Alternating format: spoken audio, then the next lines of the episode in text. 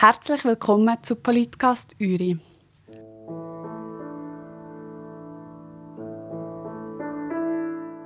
Es ist ein dunkles Kapitel der Schweizer Geschichte.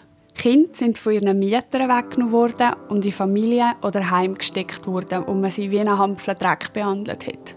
Frauen sind gegen ihren Willen sterilisiert worden, weil sie ihre Kinder sich nicht hätten leisten können. Leute, die nicht ganz den Normen entsprochen haben, hat man eingesperrt, um die Gesellschaft vor ihnen zu schützen. Wehren haben sich die Leute nicht kennen, auch nicht vor Gericht. All diese Schandtaten werden zusammengefasst unter dem komplizierten Wort fürsorgerische Zwangsmaßnahmen. Das dunkle Kapitel wird seit ein paar Jahren aufgeschafft. Die Allgemeinheit wird sich bei diesen Leuten entschuldigen. Vom Bund ist beschlossen worden, dass alle Kantone das Zeichen setzen sollen. Der Kanton Uri hat das auch gemacht. Am 6. November hat ein Gedenkanlass stattgefunden. Die Regierungsrätin Barbara Bär hat sich in einer emotionalen Rede bei den Opfern entschuldigt. Ganz viele Leute haben damals weggeschaut und das Unrecht zugelassen. Dass das nicht schon gleich wieder vergessen geht, hat man zu Erstfeld einen Gedenkort geschaffen ein Stein und zwei Bänkchen an der Reis, wo man zur Ruhe kommen kann. Es hat in der Nähe sogar einen Spielplatz und man hat eine wunderschöne Aussicht. Sehr ein besinnlicher Ort. Ich, Linda Bissig, war bei diesem Anlass dabei und habe mit Evelyn Marchante geredet. Sie arbeitet bei der Opferhilfsberatungsstelle Schweiz und Uri, wo sich Betroffene melden können. Sie beschreibt den Ort so.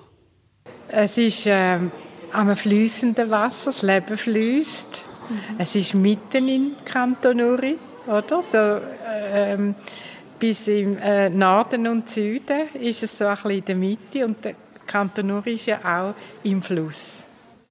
Allen hat die Gedenkstätte sehr gut gefallen.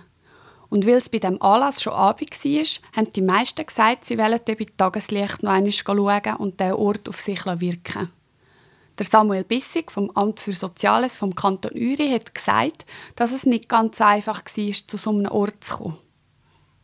Ja, gut. Angefangen hat es, wo die Arbeitsgruppe auf uns zugekommen ist und wo wir gesagt haben, wir wollen etwas machen. Und dann haben wir einmal Zeit investiert, dass wir über die Opferhilfberatungsstelle, also die Arbeitsgruppe, die über die Opferhilfberatungsstelle, die Betroffenen angefragt, was wollen sie gerne. Das kostet Zeit. Die sind nicht gerade per Mail erreichbar. Die müssen angeschrieben werden. Das hat uns ein bisschen Zeit gefressen. Wir haben die Antworten bekommen.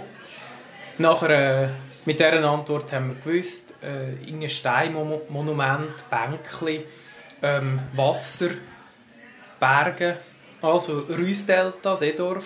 Leider hat das nicht geklappt im Rüssdelta. Dann auf Erstfeld zugehen.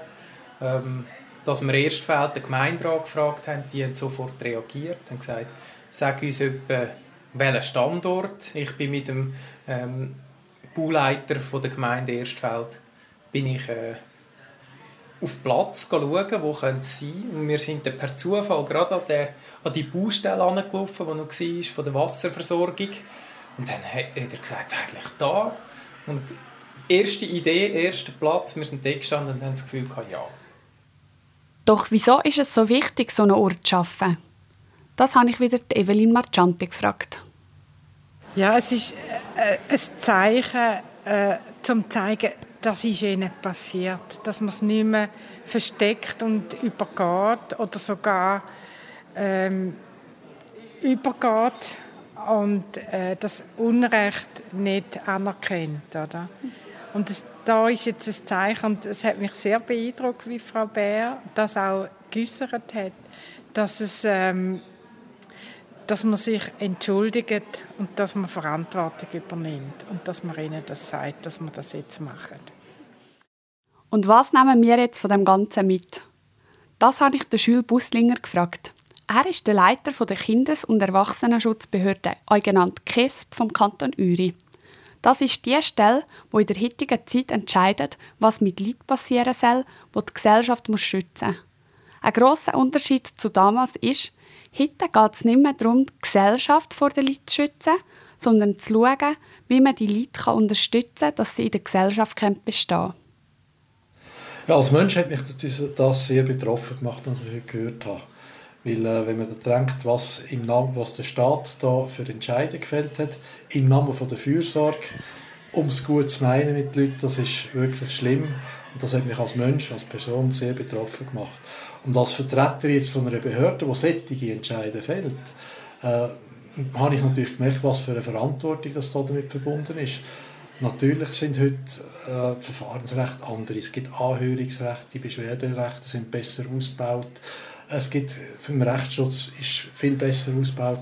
Aber trotzdem, am Schluss muss eine Behörde, ein Mensch entscheiden. Und ich bin Teil von einer Behörde, die solche Entscheidungen muss fällen Und das hat mir diese Verantwortung schon sehr stark auch wieder bewusst gemacht, dass man da gut muss anschauen muss und lieber zwei, dreimal mehr muss überlegen, bevor man irgendeinen Entscheid findet, der dann wirklich das Recht der Einzelnen eingreift. Also in dem Sinn äh, ist das für mich sehr ein wertvoller Abend gewesen. Auch die Regierungsrätin Barbara Bär hat mir gesagt, was sie aus dem Ganzen mitnimmt. Es ist wichtig, dass man heute auch die Leute aufrüttelt und sagt, das ist etwas, da ist etwas passiert, was nie passieren Und das gilt für alles. Man darf nicht wegschauen. Wir haben heute am Nachmittag an der Sozialkonferenz das Thema Gewalt gehabt. Das ist ein Thema, das man auch in der heutigen Zeit nicht wegschauen darf. Man muss dem eine Stimme geben, man muss die Leute auch motivieren, dass sie gehen, fragen, darüber reden, wenn sie in der Situation sind, dass ihnen in irgendwelcher Form Gewalt da wird. Das darf nicht stillgeschwiegen werden. Man muss das enttabuisieren, die Themen. Und ich glaube, dann ist eine Verantwortung, die eine Bevölkerung wahrnimmt und man auch in einer Gesellschaft kann leben kann, wo man, wo man eine Sicherheit auch empfindet. Wie setzen Sie das, oder wie haben Sie jetzt das in den letzten paar Jahren als Regierungsrätin umgesetzt? Ich habe vorher zu jemandem gesagt, wenn man sich das bewusst wird, man wird vom Volk wird man gewählt in eine Funktion inne, man kommt ein hohes Vertrauen über von einer Bevölkerung und dann ist das auch eine Verpflichtung, dass man seine Arbeit korrekt und sauber und ehrlich macht. Und wenn man sieht, was da vor Jahrzehnten zum Teil passiert ist, wo einfach willkürlich Entscheidungen getroffen worden sind, Sachen beschlossen worden sind, ohne irgendeine Grundlage. Das ist, das ist unglaublich. Und das ist das, was, glaube ich, auch so berührt, wenn man merkt, was da für Amtsmissbrauch begangen worden ist. Wenn man sich das bewusst wird, in welcher Verantwortung dass man auch steht mit seiner täglichen Arbeit. Äh, ich sage immer, bei allem, was ich mache, ich muss am Morgen in den Spiegel schauen und ich muss mich kennen. Im Kanton Uri sind die fürsorgerischen Zwangsmaßnahmen noch nicht so gut erforscht wie in anderen Kantonen. Darum wird der historische Verein vom Kanton Uri jetzt eine Studie machen. Pia Tresch, Gemeindepräsidentin von Erstwelt, sagt, warum das so wichtig ist. Ich finde es gut, dass wir das ausschaffen. Man hat immer das Gefühl, auf dem Land passieren so Sachen nicht. Städte sind schlimmer. Und ich glaube, gerade diese Geschichte ist etwas, wo insbesondere auf dem Land ganz schlimme Geschichten passiert sind. Und ich will wissen, als Gemeindepräsidentin von Erstfeld, wie ist meine Gemeinde dazu mal betroffen gewesen und auch der Kanton Uri, wie betroffen gewesen. Und das kann ich vielleicht auch dazu anhalten, dass wir zukünftig solche Geschichten immer zuhören. Neben der Aufarbeitung in Studien den Zeichen, die in den Kanton gesetzt werden, hat man beim Bund einen Solidaritätsfonds geschaffen. Betroffene haben bis am 31. März 2018 ein Gesuch stellen. Sie mussten angeben, wie sie betroffen sind und das mit Akten belegen. Obwohl die Frist schon lange abgelaufen ist, gehen bei der Opferhilfberatungsstelle immer noch Gesuche ein. Die Hoffnung ist, dass die Leute, die einen guten Grund nennen wieso sie die Frist nicht eingehalten haben, Gesuche gleich noch einreichen können. Evelyn Marchante von der Opferhilfberatungsstelle Uri Schweiz hat gesagt, dass sie die Leute dabei immer noch unterstützt. Zu diesem Thema gibt es auf politcast-uri.ch schon eine Sendung.